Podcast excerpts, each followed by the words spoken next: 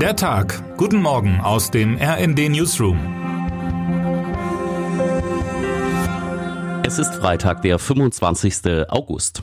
Noch immer ist unklar, was genau am Mittwochabend an Bord des Privatjets von Wagner-Chef Jewgeni Prigoschin passiert ist. Dass der Flugzeugabsturz kein Zufall war, scheint nur logisch. Während solche Gedanken bei anderen Staaten und Konstellationen schnell zu Verschwörungstheorien erklärt würden, ist es im Falle Russlands und Prigoschins doch die naheliegendste Variante. Immerhin hat es im Russland von Präsident Wladimir Putin System, dass Gegner mysteriöserweise aus Fenstern stürzen, auf der Straße oder beim Abendessen vergiftet werden oder eben wie jetzt mit einem Flugzeug abstürzen. Verwunderlicher als der mutmaßliche Tod des Anführers der Söldnergruppe ist wohl mehr, dass es so lange dauerte, bis es passierte. Immerhin ließ er schon vor zwei Monaten in Putschabsicht gen Moskau marschieren. Es ist wohl auch ein Spiel von Putin mit seinen Kritikern und der gesamten Welt. Er lässt warten, er hält sich bedeckt und lässt zuschlagen, irgendwann. Von der Methode Putin spricht Markus Decker daher in seinem Leitartikel. Prigoschins Tod soll Putins Macht zementieren. So überrascht auch Putins Aussage, Prigoschin habe ernsthafte Fehler gemacht. Nicht sehr. Der Tod von Prigoschin, da sind sich Decker wie auch Politiker in Deutschland einig, soll potenzielle Nachahmer und Kreml-Kritiker abschrecken. Russland ist eine mafiöse Diktatur, in der Gegner brutal weggesperrt oder vergiftet werden, aus Fenstern oder in Flugzeugen vom Himmel fallen, resümiert Decker. Eine Meinung, der sich grünen Politiker Anton Hofreiter anschließt, der eine demonstrative Ermordung sieht, wie er dem Redaktionsnetzwerk Deutschland sagte. Das wiederum habe auch Auswirkungen auf den russischen Krieg in der Ukraine. Es sollte sich jedenfalls niemand Illusionen machen über Verhandlungen. Putin würde sich an Ergebnisse überhaupt nur dann halten, wenn sie in seinem Interesse sind. Während die Welt noch über Prigoschin und das abgestürzte Flugzeug diskutiert, geht der Krieg in der Ukraine weiter.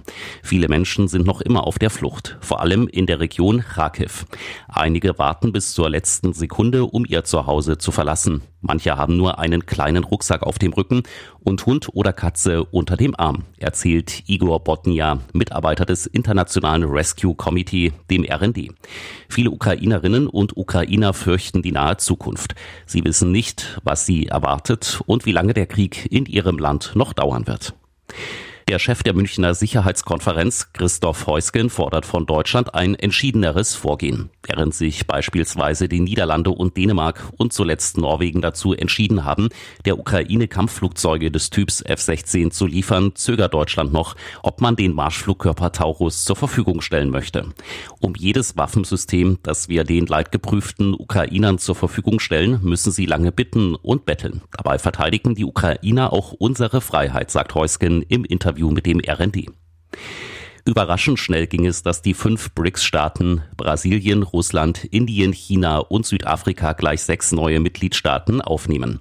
Zum 1. Januar gehören auch Argentinien, Ägypten, Äthiopien, Iran, Saudi-Arabien und die Vereinigten Arabischen Emirate zu dem Bündnis.